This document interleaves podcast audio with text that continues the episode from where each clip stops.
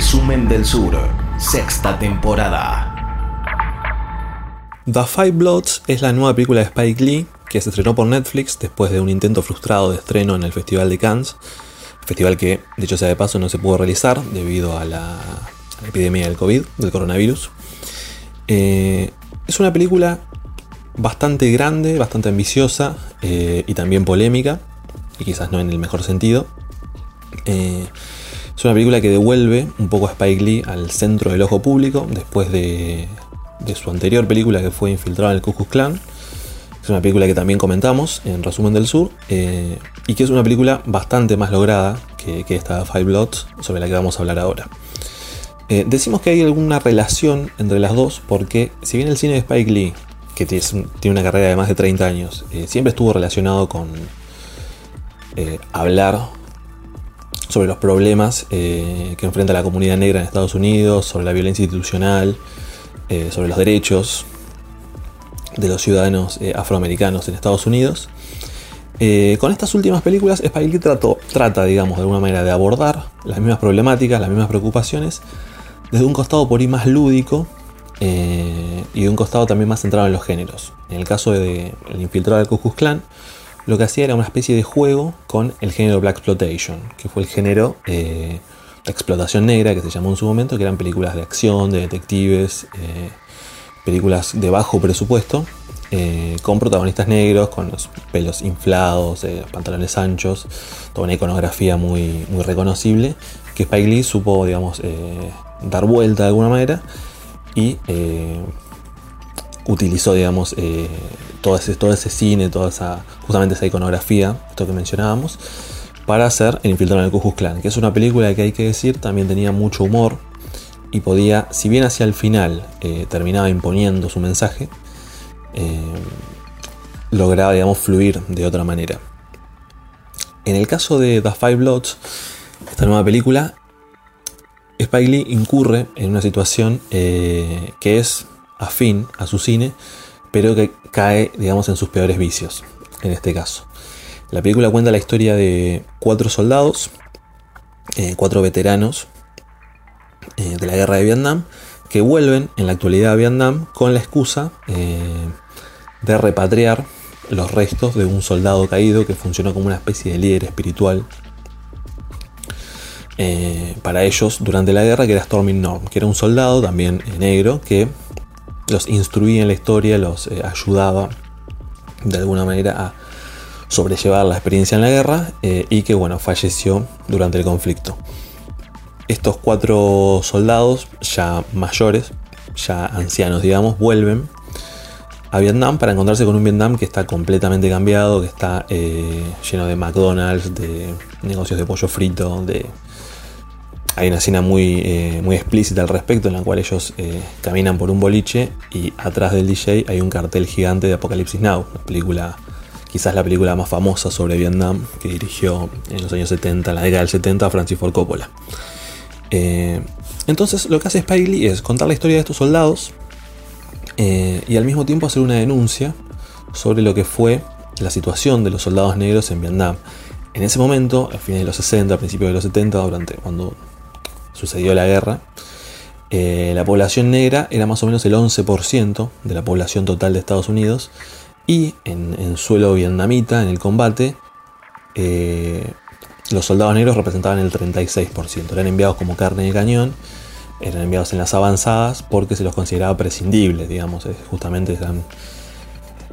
ya eran maltratados en su propio país eh, y lo mismo sucedía cuando iban a la guerra uno de los ciudadanos negros más famosos que se negó a ir a Vietnam es eh, Mohamed Ali, es declaraciones conocidas por todos, en las cuales decía que eh, qué sentido tenía para él ir a pelear a un lugar a donde no le habían hecho nada, si en su propia tierra lo maltrataban, lo discriminaban, lo pisoteaban, lo basureaban. Eh, la película de Spike Lee arranca con las declaraciones de Mohamed Ali, con las imágenes de archivo, y después va mezclando imágenes de archivo de eh, soldados negros en Vietnam con los horrores mismos de la guerra y lo que iba sucediendo en el mundo en ese momento. Esto que podría parecer eh, un arranque tradicional, una secuencia de créditos no, muy ajena a otras películas, en Spike Lee funciona como una declaración de principios. porque Spike Lee antepone la denuncia eh, por sobre la película, por sobre el relato. El relato en este caso termina siendo una excusa para que Spike hable sobre temas que es, eh, es interesante también advertir que caen justo en este momento, después de, del asesinato de George Floyd a manos de un policía blanco. El escenario es, eh,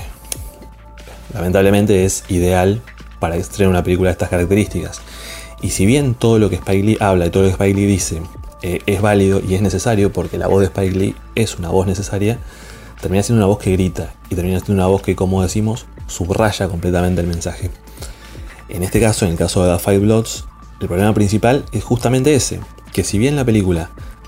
eh, plantea algunas cuestiones interesantes, eh, plantea algunos, algunas contradicciones de algunos personajes, sobre todo el personaje que interpreta el actor Delroy Lindo, Delroy Lindo, perdón, que, que, es el personaje más contradictorio y más complejo de la película, que es un soldado, eh, como decíamos, afroamericano que votó a Trump porque odia a los inmigrantes y cuando vuelve a Vietnam no puede evitar sentir ese odio que tiene hacia los, eh, los ciudadanos vietnamitas y hacia los franceses y hacia todo el mundo, una bomba a punto de estallar. Eh, que como decíamos es el personaje, termina siendo el personaje más interesante y el que tiene todo un arco dramático y más importante en la película. Pero el problema principal es que Spike Lee quiere dar una lección de historia también con la película. Pero quiere dar una lección de historia de una manera muy eh, didáctica que un poco subestima al espectador y que un poco le, le, echa la cara, digamos, todo este mensaje. Hay muchas secuencias en las que los personajes están hablando y nombran personajes y Spike Lee tiene que ilustrarnos con una imagen de ese personaje. Eh, y después, lo que no termina de cerrar en la película es eh, una confluencia de géneros y registros que si bien se entiende que obviamente hay una búsqueda atrás de todo eso y como decíamos al principio hay una apuesta por reversionar los géneros desde otro lugar, se termina perdiendo porque Spike Lee por un lado apunta al cine de aventuras, eh, desde la música, desde la estética, desde todo este imaginario de Vietnam, eh, que por un lado Spike Lee dice que este imaginario de Vietnam y que las películas sobre Vietnam siempre hablan de soldados blancos. De, siempre se cuenta esa historia de estos héroes como Rambo o como el personaje de Chuck Norris en Desapareció en Acción, que son blancos que quieren volver a ganar la guerra solos, como dice en un momento uno de los personajes. Pero de alguna manera lo que hace Spike Lee es tomar ese imaginario construido previamente por directores eh, blancos de Hollywood y utilizarlo para desplegar su película. Eh, es una operación un poco contradictoria porque no termina de contar lo que quiere decir eh, y la película incurre un montón de veces en giros narrativos bastante inverosímiles, o no sé si tanto inverosímiles, pero sino giros narrativos que corresponden más a un cine de aventuras vencido, un cine de los 80, y no específicamente Indiana Jones, sino un cine más cercano a, a lo que hacía Robert Zemeckis contra la Esmeralda Perdida o películas de esa índole en las que un poco se les perdona esta cuestión porque pertenecen a un contexto, a una época, eh, a una forma de producir películas, pero que supuestamente Spike Lee se tira en contra de eso, pero termina siendo una película que funciona en los mismos términos. Y como decíamos, si bien hay una búsqueda y se entiende una ironía al respecto, esa ironía no termina de cerrar, porque no se termina de entender qué es lo que Spike quiere decir. Al mismo tiempo va sumando historias, va sumando capas, trata de hablar de un montón de cosas. Y en este sentido la película es súper ambiciosa tiene algunas secuencias muy logradas, pero que siempre se sienten fuera de lugar, porque estamos viendo una película de guerra, estamos viendo una película sobre las heridas de la guerra, estamos viendo una película eh, que reivindica determinadas cosas sobre la comunidad negra, entonces está este problema de que Spike Lee quiere decir todo en la película y termina diciendo todo de manera poco clara, o de manera bastante clara y subrayada, lo cual para una película siempre es peor, porque una película no está bueno que anteponga y que subraye justamente la enseñanza sino que tenga un relato y que por detrás exista de manera más sutil, si se quiere, aunque la sutileza no, nunca acompañó a Spike Lee, y en un punto no es algo malo, pero es una marca autoral. Pero en este caso, Spike Lee también ya es una voz instalada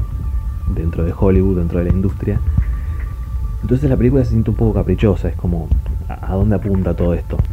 Eh, hay una versión que dice que esta película se había pensado originalmente para Oliver Stone,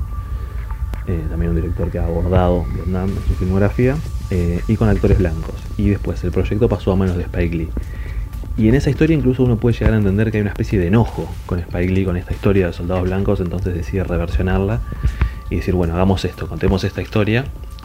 con un montón de cosas que no tienen nada que ver, que repito, son válidas, eh, son necesarias y es una lucha que, tiene que continuar,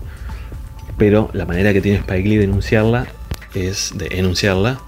eh, caen en didactismos fáciles y, bastante molestos y la película se termina cayendo. Lamentablemente porque es una apuesta eh, que podía haber sido mucho más interesante, pero que bueno, termina tragada por, por la ambición de su propio mensaje, de alguna manera. Eh, y bueno, se puede ver en Netflix, por supuesto, y eh, está bueno que poder verla para poder. En el caso de los grandes directores, también creo que tiene que ver, está bueno poder ver sus errores, sus pasos en falso para poder, digamos, vislumbrar toda esa evolución que hay en la filmografía. Y también a veces está bueno ver determinadas películas y, y poder debatir con ellas. Es, yo creo que si hay un mérito en la película es que lleva al debate, incluso al debate enojado, pero que no termina, no deja a nadie indiferente. Guerra comercial, cambio climático, desarrollo sustentable, todos los temas de la agenda global en resumen del sur. De 11 a 13 por 0223. Radio